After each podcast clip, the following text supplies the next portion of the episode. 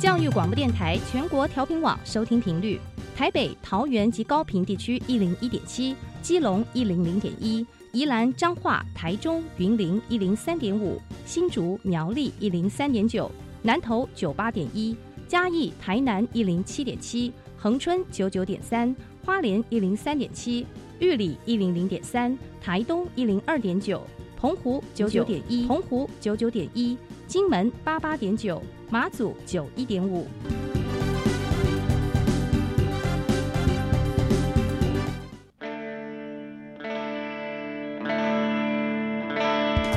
生命时时有惊喜，生活处处是学习。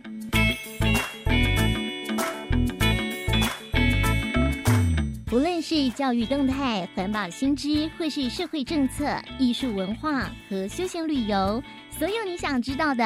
都在教育全方位。每周日上午十点零五分到十一点，邀请您与我们一同打开学习新视野。欢迎收听教育全方位。早安，各位亲爱的听众朋友，欢迎收听十月八号的教育全方位。我是岳志忠。今天是国庆连续假日的第二天，大家有没有趁着这个机会四处去走走、去休息、去充个电呢？那么后天就是我们国家的生日了，在这里我也先祝福我们的国家中华民国生日快乐，国泰民安。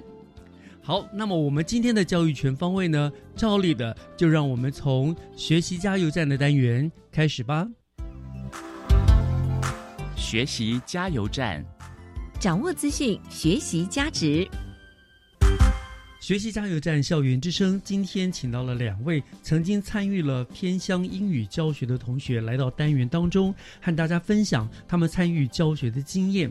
我们欢迎郑博谦还有陈敏恩两位同学。两位同学，你们好。老师好。好，来跟我们听众朋友们来来自我介绍一下，好不好？我们 Lady First，女生先来。嗯，好，大家好，我是综合高中高二的陈敏恩，然后现在是偏乡英语的负责人。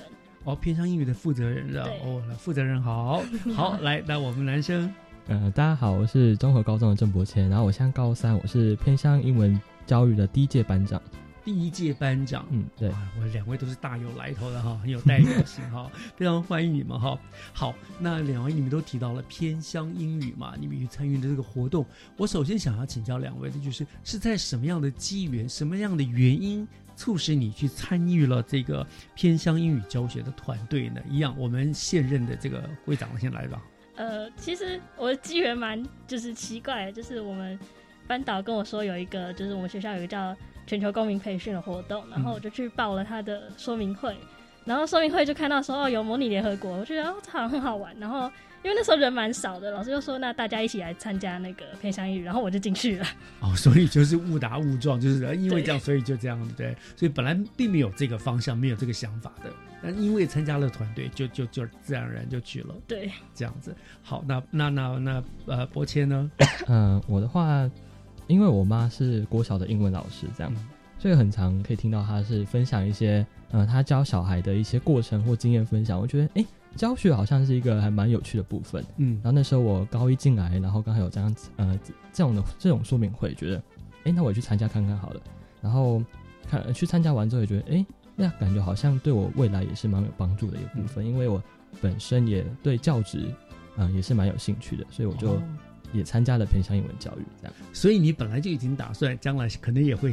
走上你妈妈的后尘，对，这样子做一个英语教学老师，所以这是一个很好的学习机会嘛，对不对？而且其实我相信你们在过程当中知道说，当你去教别人的时候，更能够发现自己的不足，嗯然后就会更刺激你学习，对不对？对，好，好，那我想知道一下，说在你们准备到偏乡去教学之前，你们之前会先做哪一些准备？还有就是啊，在这个这个团队里面会受到哪一些的训练的课程？呃，其实我们没有。真的就是到他们的面前去教，我们是用那个，因为我们在台北，然后他们在宜兰，所以我们是用 Google Meet 哦，视讯的方式上课的。对，嗯，好，所以那在那 OK，那是但是你们在进行之前，一定也会受一些呃基本的训练吧？就包括你要怎么上的内容，对不对？你们大概怎么上课？什么样上些什么样的训练？呃，训练的话，应该就是那时候辅仁社有提供三套教材，然后说哦，你可以用三套教材，然后去应用到呃你想教的课程里面。嗯然后还有一些我们的主任老师会跟我们说，哎，你第一堂课就是以之前的经验来说，你第一堂课会怎么做比较好？呃，比如说你可以先去了解一下小学班的背景，或者是他的家人，或是有没有一些比较感兴趣的部分，然后你可以在融到课程里面。所以其实课前准备，其实我做了蛮多的呃功课跟笔记，想说啊，我要问他哪一些问题。哦，结果然后发现一件蛮好笑的事情，就是他都会说不知道，都说没有没有没有，就、呃、怎么跟我想象中的不太一样这样。头头脑会这样子哈，比较没有，就你以为他一定会这样回答，对不对？嗯对或者，但是他我讲，孩子就是这样，不按牌理出牌，所以你要永远要有第二方案的预备案，这很有意思哈。所以，那你们用视讯教学是因为疫情的关系吗？还是原本设定就是这个用用用这种呃视讯的方式教学？呃，因为他是在宜兰，然后哦我们是在新北中和，所以就呃距离上的话，就是没办法，哦距离的嗯关系对，可是如会不会想说，如果有机会的话，实际的去跟他们面对面的教学？哎、有，我们就是每个学期会有一次相见欢。那我们上一次是我们去宜兰，然后这一次是他们会过来。哦，所以还是有嘛。对，哎，那你们见面的话都是讲英文吗？啊讲中文啊，讲中文。那那那你啊那那你们在视讯里面就教他哪些教进行什么样的教学活动？怎么教他们什么？哦，因为我觉得那个他们给的教材就是跟我以前学的东西有点出入，所以嗯，就是他可能情绪的那个形容词，他们可能会有什么排序之类的，然后他跟我小学学的时候那个排序方法不一样，然后他教的东西也就是很无聊，所以我会自己做一些嗯 PPT，像是我。后来就灵机一动，想到说，哦，我们可以来做西方节日，像什么圣诞节、万圣节之类的。嗯然后我就可能教他一些单字啊，然后跟他讲一些故事，或者是玩小游戏之类的。对，我觉得很棒，因为教材是死的，而且可能编的人是都是老人家、大人，那可能就不符合你们自己这个年轻时代，然后跟小孩子的对应的方式，对不对？所以我觉得很棒，你们可以内化成你们自己的方式，这个是很棒。看，这个就是你在教学之前自己的成长了。对不对？哦，嗯所以我觉得这个很棒啊！是是是，那呃，你们跟他们上过几次课了？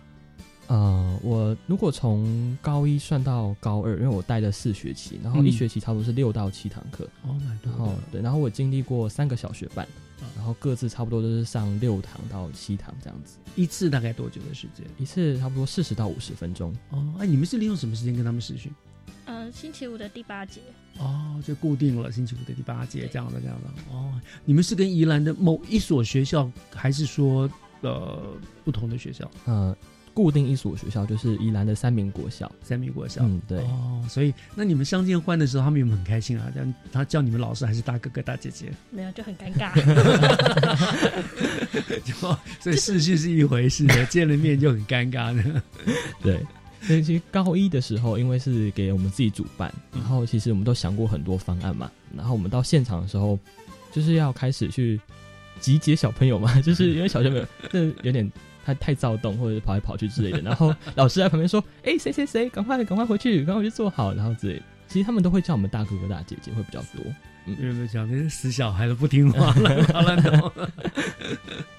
但是我想是很好玩的经验。这样讲聊了，我就想就说，那在参与的整个过程，包括了可能在你在之前的准备啦，在试训当中，或者是说像你们刚刚相见欢，这整个这个这个你们参与的过程当中，有没有让你们觉得特别有趣或者是难忘的事？像刚刚博博恩呃博谦说的那个小孩子跑来跑去躁动，这个也是很好玩的经验嘛。嗯那有没有还没有什么这样值得你们觉得特别难忘，或者是特别值得跟我们来大家来分享一下的？哦，第一个印象最深刻应该是一开始的冲击，然后说嗯他怎么都不回答这样子，那其实之后也循序渐进，然后也不会到呃太尴尬这样。嗯然后这是我高二下届的一个小学班，就是他叫好像嗯、呃就是一开始也是很不熟，但发现他最后是个很很活泼的人这样，然后就觉得哎、诶他还他还蛮有趣的，然后之后我们就渐渐熟络，渐渐熟络。他就很好笑的是，他开始跟我举报一些小学班说，比如说谁谁谁其实在偷偷看 YouTube，没有听老师上课，就 太好笑吧？这个这个学生怎么那么好笑这样？然后还有一个印象蛮深刻，就是已经要道别的那一天，嗯，就是其实我们感情已经蛮深的。他是我遇过一个就是三个小学班里面最活泼，然后最可爱的小朋友。对，然后其实就有点依依不舍。然后我们但是一直说拜拜，但是没有人想挂断这个电话，这样。啊然后最后啊到最后，其实好像剩我跟另外一个同学还在这个线上，其实大家都已经下课了，嗯然后我们还在一直说拜拜，一直说拜拜这样。对，然后很多其他大学班、小学班也都围过来，然后之后才没办法就下线，然后拖了快十分钟，就其实哎呀，OK 蛮感动的，这样，嗯嗯，印象也很深刻。他们是大概几年级的小朋友？呃，小三到小五都有，我带的哦是小三跟小五的，是，然后嗯对，我觉得平常小孩真的就比较单纯啊，明明就很喜欢你啊，肯定要嗯，就会对对对，这样子，你们学到很多，对不对？那想这样有没有想让你你以后上课老师问问题的时候，你不会不回答了？不会会，呃，不知道对，对不晓得啊，讲错就算了，没关系，还是回答一下老师好了。对对对对对，对哈，自己知道这个哈，他不还不不不回应你那个，但是我觉得蛮温馨啦。到最后这样看，舍不得挂掉电话的，蛮可蛮可，很棒，也是心里你也很感动哈。嗯，对对对，嗯好，那明恩呢？呃，印象最深刻当然就是那种出状况的时候，嗯，譬如什么样的状况？就是嗯、呃我们我好奇就是有几次是跟另外几个同学合作，因为我们都一对一嘛，然后就是每个人会有一个小学伴，然后呃我们会就是用同一份教案，然后我们会在最后一堂课的时候，可能让他们玩卡户，就是线上游戏之类的。然后结果那一堂课两个小学伴请假，剩我这一个小学伴，然后我们那一天也没有准备教案，然后我们就整个兵荒马乱。最后是我从我某位同学那边挖出来一份 PPT，然后开始上课的。真是很有意思。但是常有很多突发的状况，不是自己能够掌握的哈。是好，那我想，因为其实我们可以聊的内容很多，但是单元时间有限哈。最后跟我们分享一下吧，你参与了这个活动之后，你的最大的感想或者心得好不好？那我们博恩先来。哎哎哎，这个博谦、敏恩，博谦先来。嗯，好，呃，其实我参加了两年，然后觉得其实每一年都在学到不同的东西。第一年想说，哎，你要怎么去跟小学班磨合，呃的教学状况，其实第一年教学是学最多的。那还有那时候有相见欢，然后那时候我刚好也是当总招，然后就开始要去呃安排一些活动，安排一些团康游戏，然后要采买一些呃礼物啊，或者是名牌用品。那、其实那时候也是蛮忙的，然后我那时候觉得，哎，那其实我有点在忙中感觉有一种。就感觉忙中有序啊，嗯就感觉你其实一直在学习到东西，你要怎么去跟呃师长们沟通，怎么样去申请资金，然后还要去跟呃其他干部呃去做协调的动作，嗯，对，其实呃也在里面认识很多朋友，所以呃新的感想的话，其实就是真的是学到蛮多东西，包括说呃团队合作啊，或者是教学相长的道理这样。就是其实以为去付出，没有想到收获更多。嗯对是好。那明恩，嗯，我自己的话是，我会在做教案的时候，我会一直去回想，说我小时候上某些课的时候，我到底是怎么想的。就是假如说，我觉得我那时候觉得这个课程蛮无聊的，那我为什么要放进来，让他觉得就是我这节课在干嘛？对对对对，同理心。所以就是我会更多的去呃了解小学班到底喜不喜欢这个东西，然后这个东西到底有没有趣，还是是只有我觉得我有趣而已。嗯，嗯，所以如果以后你要当老师的话，你一定也是一个很受欢迎的老师，因为你有同理心，你会会设身想说，呃，如果我这样教，如果我是小孩，我会不会喜欢这样？嗯呃，很棒，真的是我们常说从做中学哈。那相相信两位从参与这个偏向英语教学的过程中，你们除了去教别人之外，也发现了自己的不足，跟更愿意主动学习了，嗯对不对？哈，我想你们对你们的自己本身的学习一定有很大的帮助啦。嗯嗯好，那我们今天就非常感谢两位来跟我们做的分享哈，非常也希望有更多的同学都能够投入这个偏乡教学的服务团队。嗯好，好再次感谢中和高中的郑伯谦还有陈明恩，谢谢两位，谢谢老师，谢谢。接下来请听《娃娃看天下》。听小朋友分享校园里的事。欢迎收听《娃娃看天下》。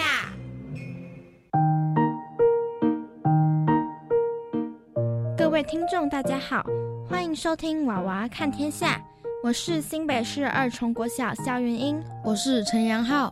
杨浩，杨浩，最近在奇幻花园，我看到好几只好大的鸡，然后又有点像鸟，不太可能是鸡，从来没听过。你说的是黑冠麻鹭吧？黑冠麻鹭它是一种常出现在公园或草中的鸟类，头顶上有蓝色的毛，它最喜欢做的事情应该是发呆，还有和蚯蚓拔河。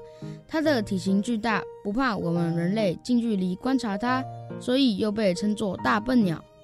吃地底下的蚯蚓，那它一点也不呆呀！蚯蚓在泥土里，它都看得到呢。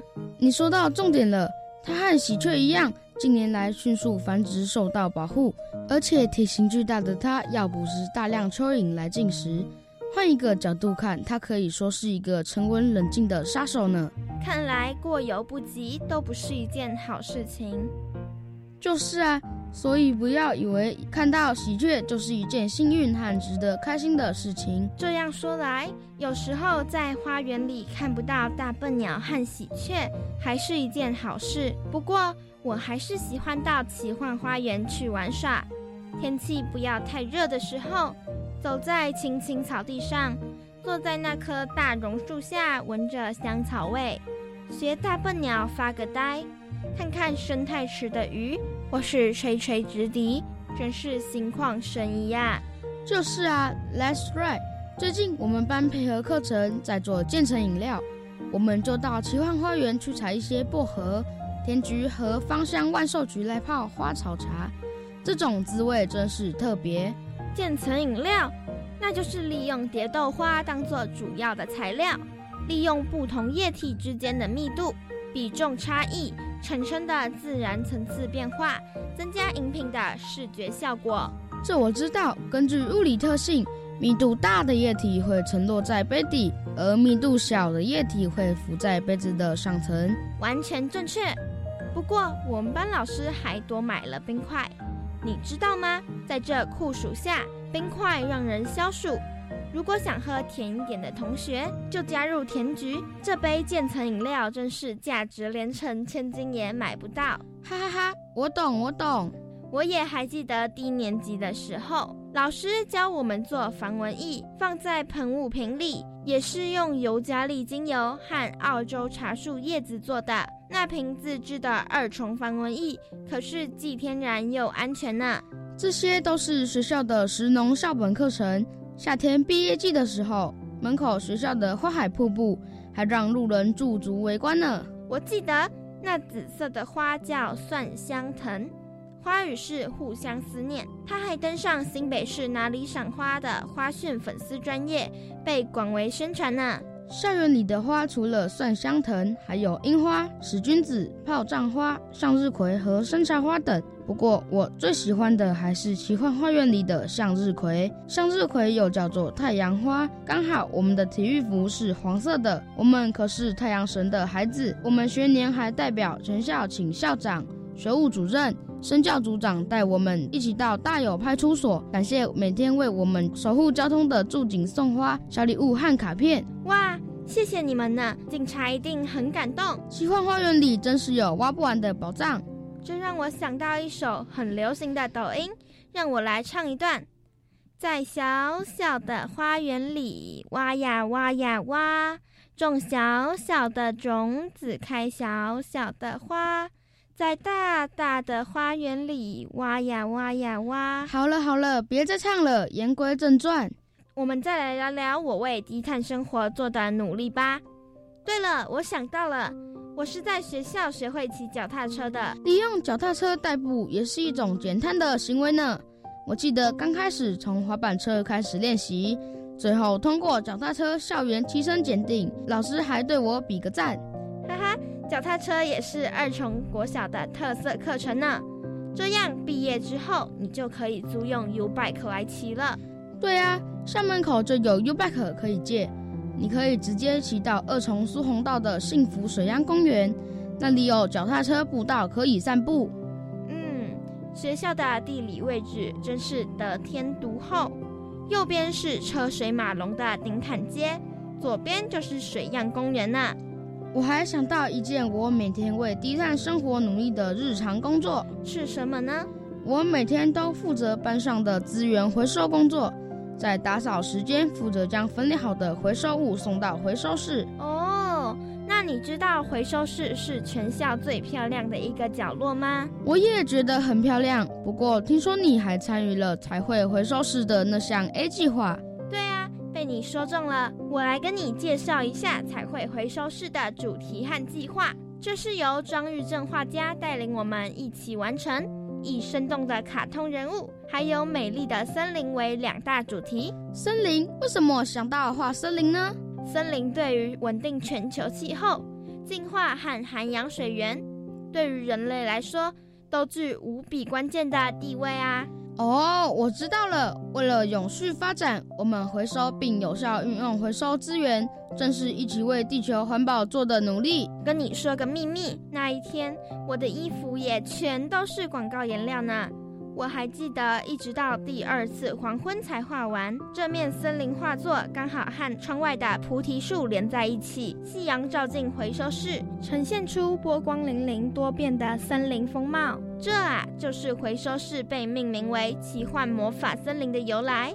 哦，原来如此，这真是又伟大又漂亮的创作，让我每次到回收室做资源回收都会心情很好。是哦，那我们的辛苦真值得。画出那么多树，变成一大片森林呢！哈哈，看来你也是环保有功人士了。这是大家一起的努力啦！我也希望大家每天都能为减少碳排尽一份努力。我们只有一个地球啊！我是新北市二重国小肖云英，我是陈阳浩。感谢大家收听《娃娃看天下》，我们下次空中再会。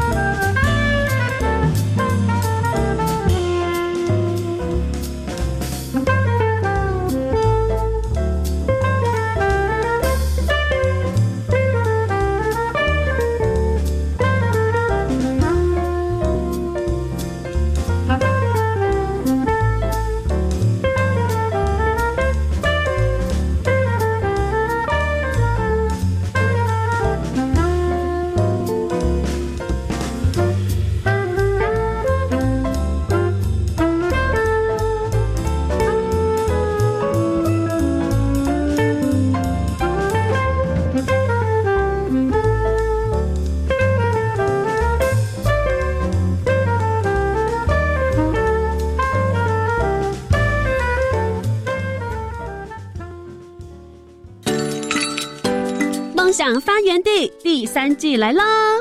大家好，我是主持人妞可。高巴嘎 days 阿米虎米桑，在金海妞的那边嘛，应该下大给多动。十月开始，每周日上午十一点五分到十二点，跟着我们一起前往部落，走进校园，认识全民原教。云南海，呼呼呼！我喜欢登山健行，不只是锻炼体能，同时还能享受台湾山林的美丽。教育部体育署将农历九月九号前一个周末定为全国登山日，有多样化的线上活动哦。哦，线上活动，上传活动记录就有机会得到专属好礼，不论是朋友、师生或亲子，都可以一起组队爬山。赶快上网搜寻一百一十二年全国登山日系列活动。以上广告是由教育部提供。震别害怕，看我的防震宝典。防震宝典。嗯，平时应固定家中电器及家具，规划避难逃生路线，与家人约定联络方式，准备紧急避难包。那地震时怎么办？保持冷静，立即趴下，掩护，稳住，抓住桌角，记得哦，保护头颈部最重要。嗯，有备无患，临阵不乱。合唱无设限。我们是台北室内合唱团，您现在收听的是教育广播电台。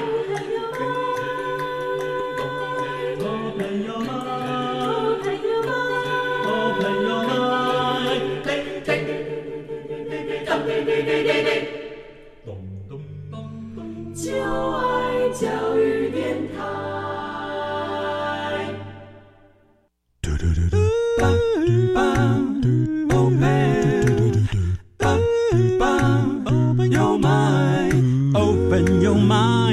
就爱教育电台。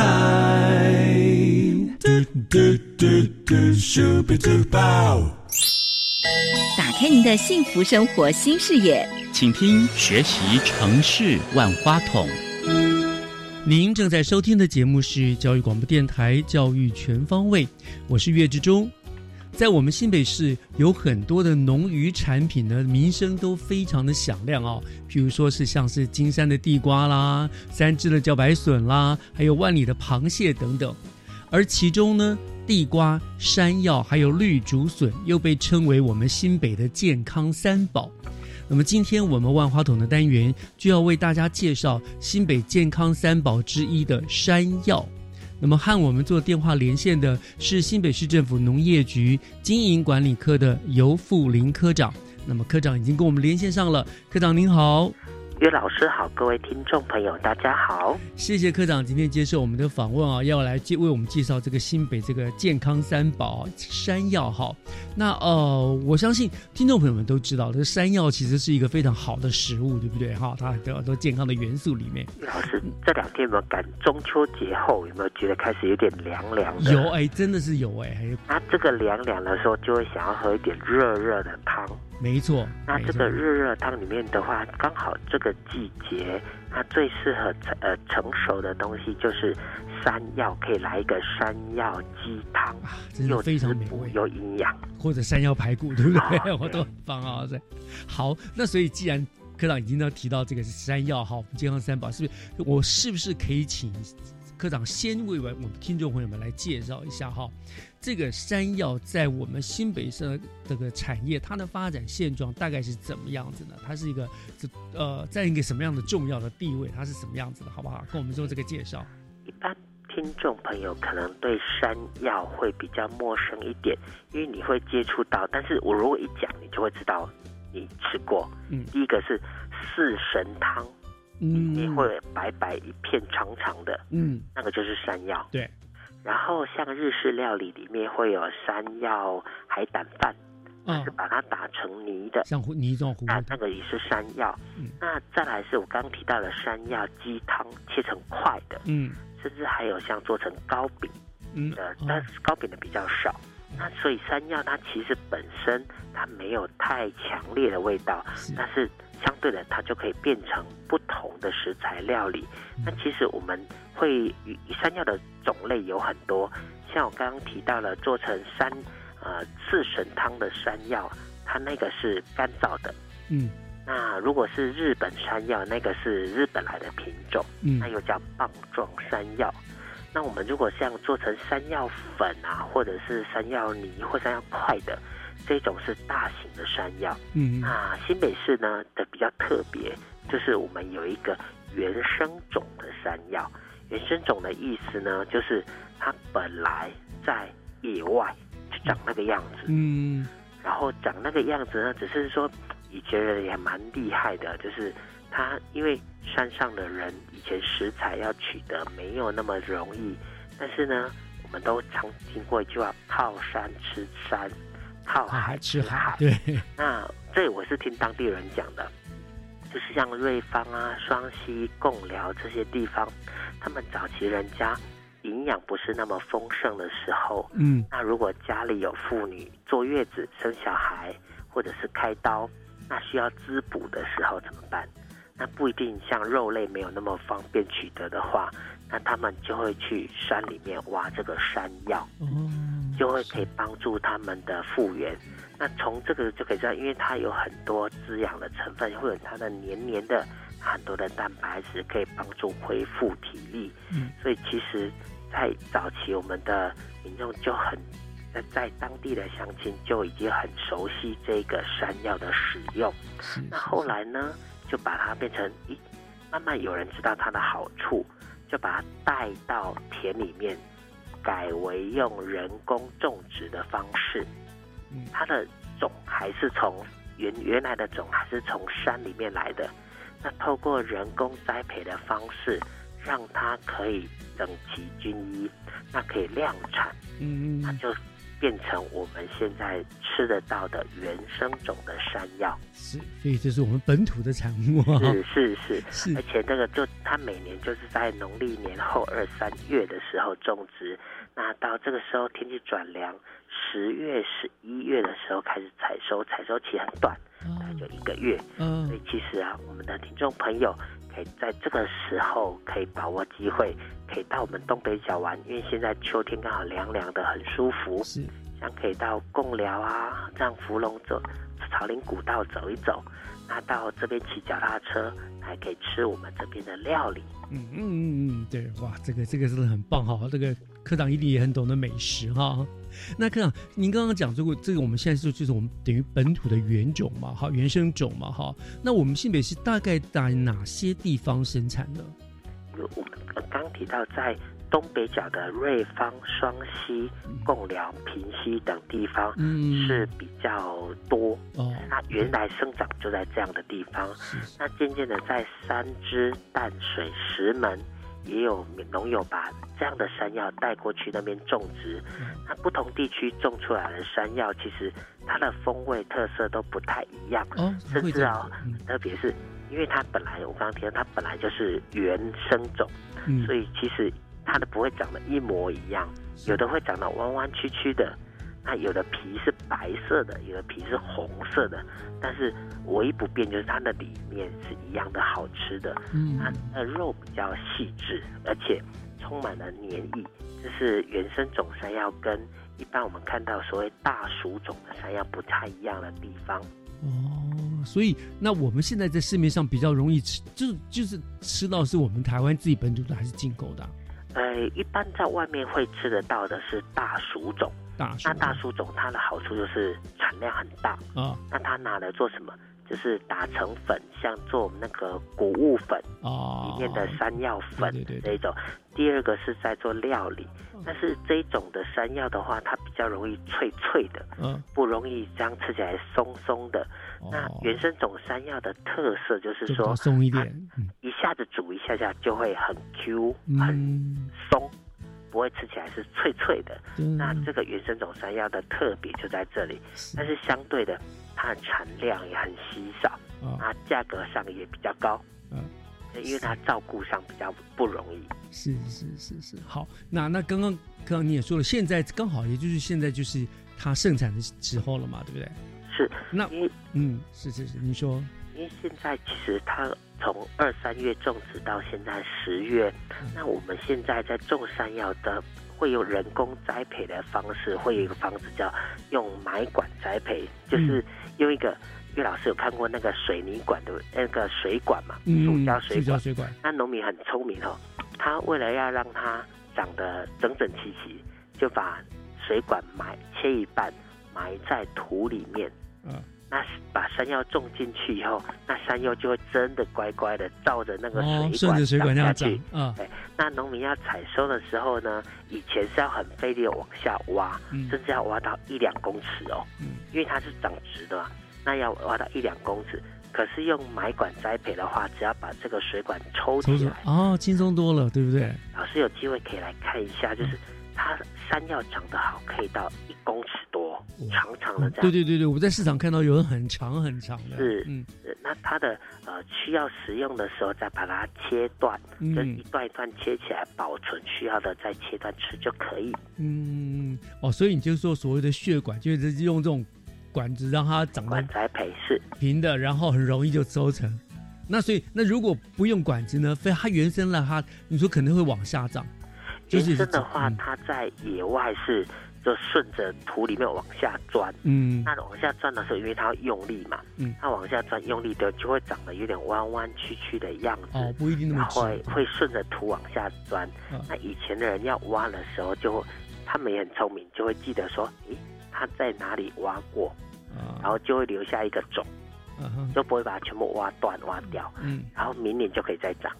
那它呃就往下挖，把它整根完整的取出来带回去。那在隔年的时候还可以继续来这边挖到山药。不过现在因为野外的山药已经很少很少，不容易找到了。那呃，听众朋友如果要购买的话，其实。只要是买我们原生种的山药就可以，都一样的美味哦。那当然，我不知道，像你们，你刚刚有那种血管或者非血管的山药哈，这样啊，除了形状采摘容易方便以外，它呃，在口味上面或者是它的那个外观上面，还会有什么什么差？会有一点点不一样。是如果我们想象哈，就是你住在舒服的房子里，嗯，舒服的长大，嗯，就会长得白白胖胖的，比较长。这就是血管栽培，有一个房子可以住。那不买管栽培呢？就是你没有房子可以住，你要自己往下用力挖，嗯，所以就会长得小一点，比较结实一点。那它产量就比较少，可是相对吃起来就比较 Q 哦。啊，这两个最大差别，就就很像我们讲说那个鸡嘛，哈，饲料鸡跟那个放在山上跑的鸡的差别，对不对？对对对，一个会长得两个生长期差不多，但是产量会差蛮多的，嗯那吃起来口感也不太一样。那用不买管的话会比较 Q，比较小条啊。那买管的话是比较大、比较长，那吃起来是松的，比较松。但是呃，它一样都会有很丰富的黏液，是，所以都很好吃。所以你喜欢吃哪一种，就各凭你的喜好了啦，对不对？它都会煮起来会一个淡淡的人参味。哎，对对对对。嗯，跟听众朋友分享，其实山药不用煮很久，嗯，就是呢，家里爸爸妈妈在料理的时候呢。可以，比方说排骨先炖，嗯，或者鸡汤先煮，嗯，然后煮好了，最后十五分钟要上锅前的时候，就再把山药放进去。哦，所以它不像萝卜什么一样，其实要煮很久这样。因为我因为这种原生种的山药的特色就是煮一下就松了。那像那个大薯种的那一种，市面上比较常见的山药，就要煮很久很久很久，它还是脆脆的。那这种原生种的山药的料理小方法，就是最后面要起锅前再放进去，那这样出来的汤也会很澄清，也是很漂亮，那口感就很 Q 弹。原来如此哈，所以我之前煮过，因为我也自己会偶尔下厨，我煮过，我是就是照萝卜的方式直接就下锅了，所以其实这样不不不正确哈。呃，不的，就是它让最后面下再下锅煮的话，会保留它的形状外观在，不会散掉。嗯那再跟跟听众朋友分享，而且其实呢，像我们也会开发有不同的料理。那现在农会有推出，因为有的人会对山药的皮，就像芋头的皮一样，哦，会过敏、痒痒、痒痒的，对不对？嗯。那其实现在农会也很贴心，农友也有就是推出呃削皮的冷冻包。那其实呢，只要它一样是冷冻，用宅配订购以后，那像我们的瑞芳地区农会、深坑呃平溪农会都有相关的真空包的料理。那其实你买回家以后就把它丢在冷冻库，那想要煮的时候就拆一包下来。那在起锅前放进去就好了，非常的方便。是好，既然科长跟我们提到了哈，去去是拿什么农会买哈，我想这个就会是等一下我要请教科长的问题了。不过我们现在先稍微休息一下，听一段音乐。回过头来，我就要请科长跟大家介绍啊，我们到底是哪里可以买到我们本土新北的特产山药，好不好？好，我们稍后回来。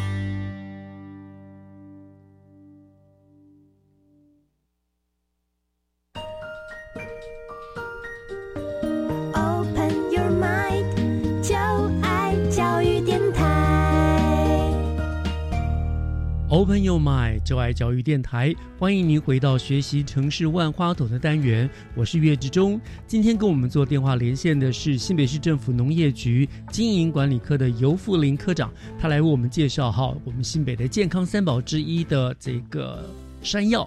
好，那刚刚已经跟我们讲了哈，我们山药怎么品种的差异哈，然后一介绍开始介绍到，我想重点来了，我们到哪里可以去吃到买到这些很新鲜的本土的新北山药哈？我想请教科长哈，呃，我们首先我如果去挑选了山药哈，怎么样算是比较新鲜的呢？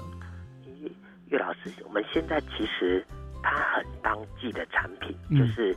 采收以后，离我们到上市是很短很短的，所以其实到产地买，怎么买都是新鲜的，到最新鲜的产品，它有可能早上才刚挖出来，就拿出来卖了。那第二个方法最简单的是，你可以挑选像农会有，我瑞芳地区农会、平西农会有山药的真空包，嗯，那真空包的料理它其实更方便，也很新鲜，对。所以，所以的话，现在要买的话，是要到农会里面去买了。呃，农会都可以订购得到，现在就可以。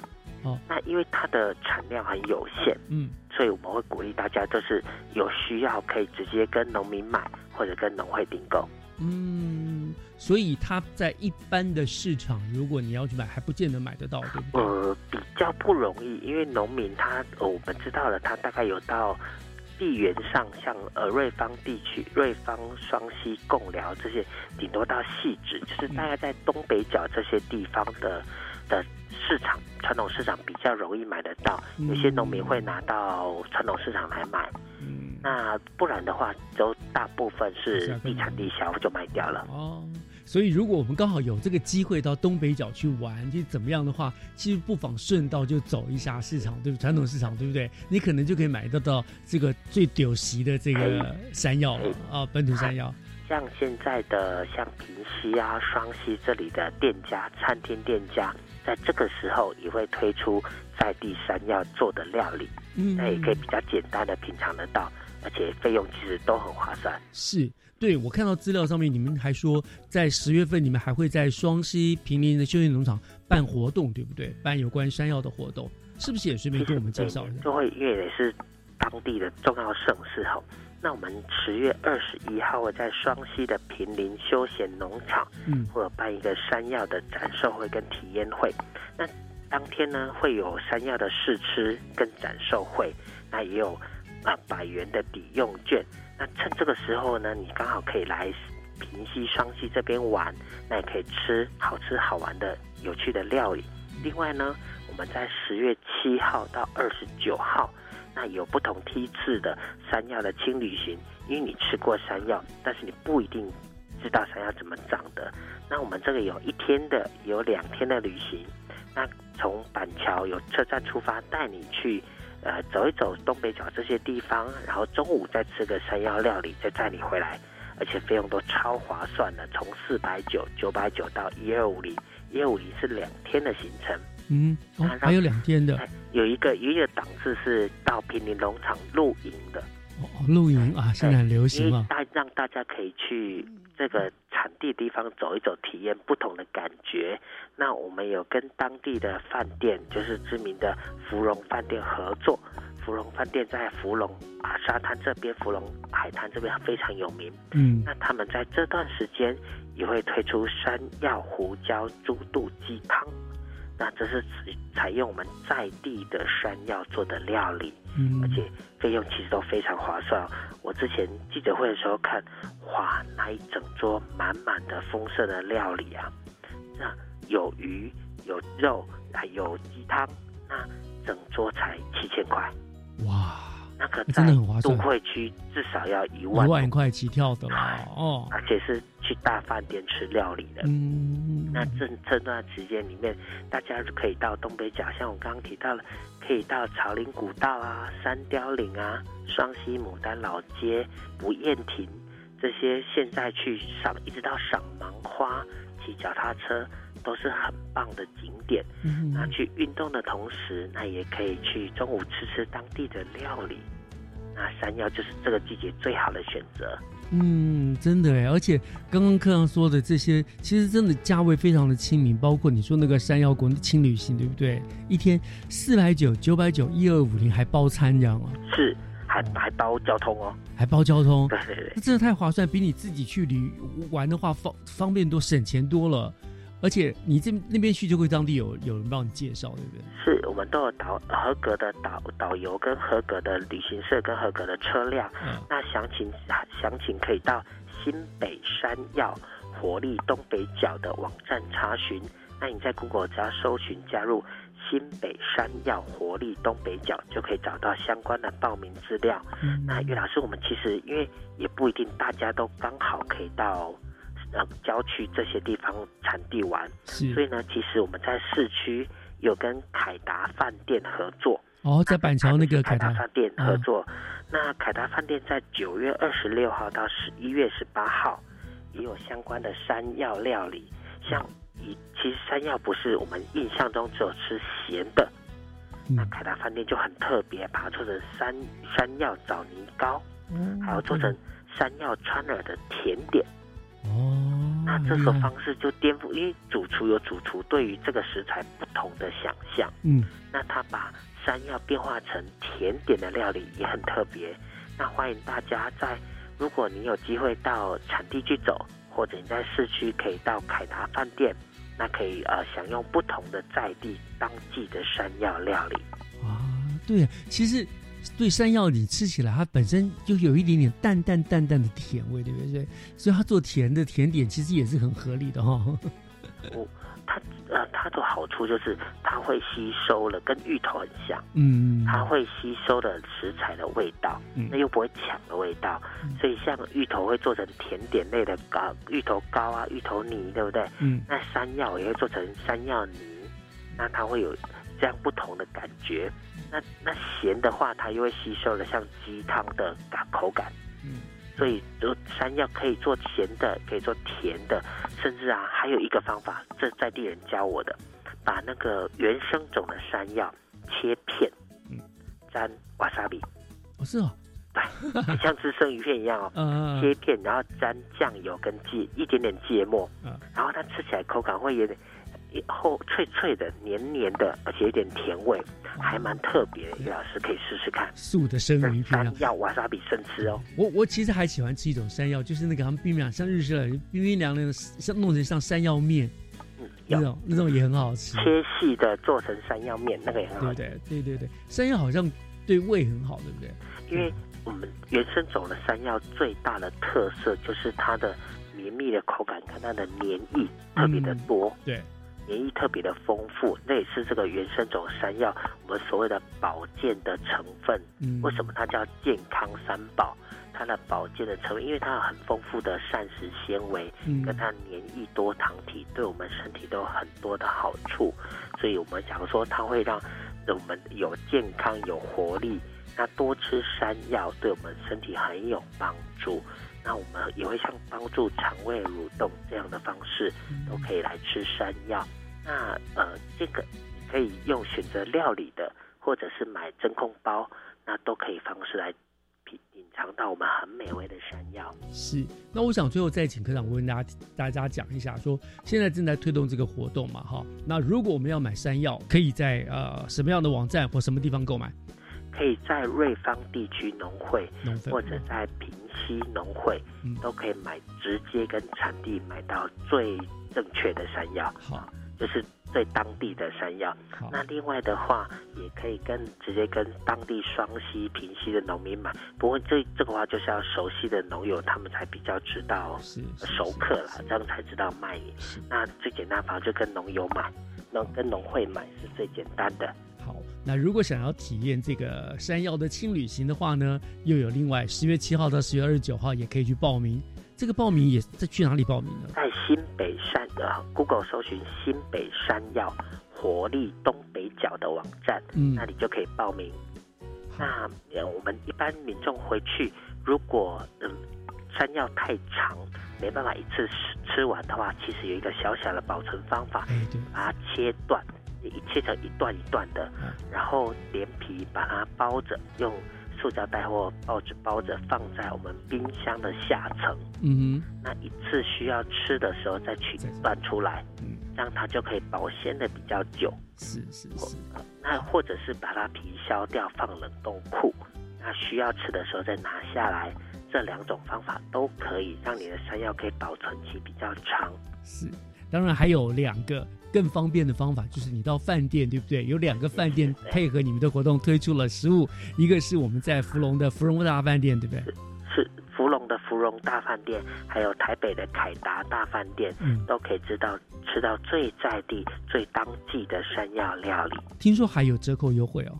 有，其实我们在这段时间里面都有跟，也感谢饭店朋友们配合一起支持我们在地的农。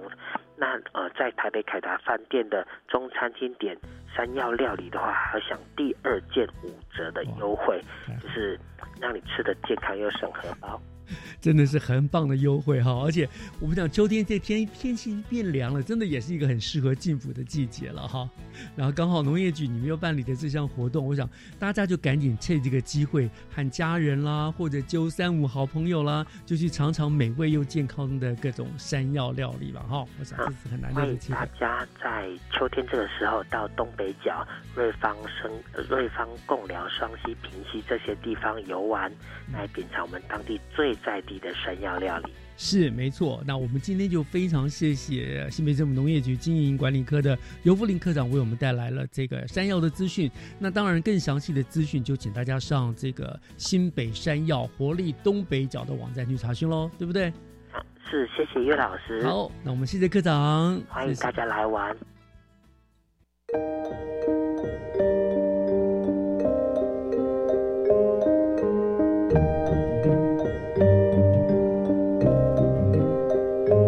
以上就是十月八号的教育全方位，感谢您的收听，我是岳志忠，祝大家都有一个愉快的国庆连假，我们下个礼拜天再见，拜拜。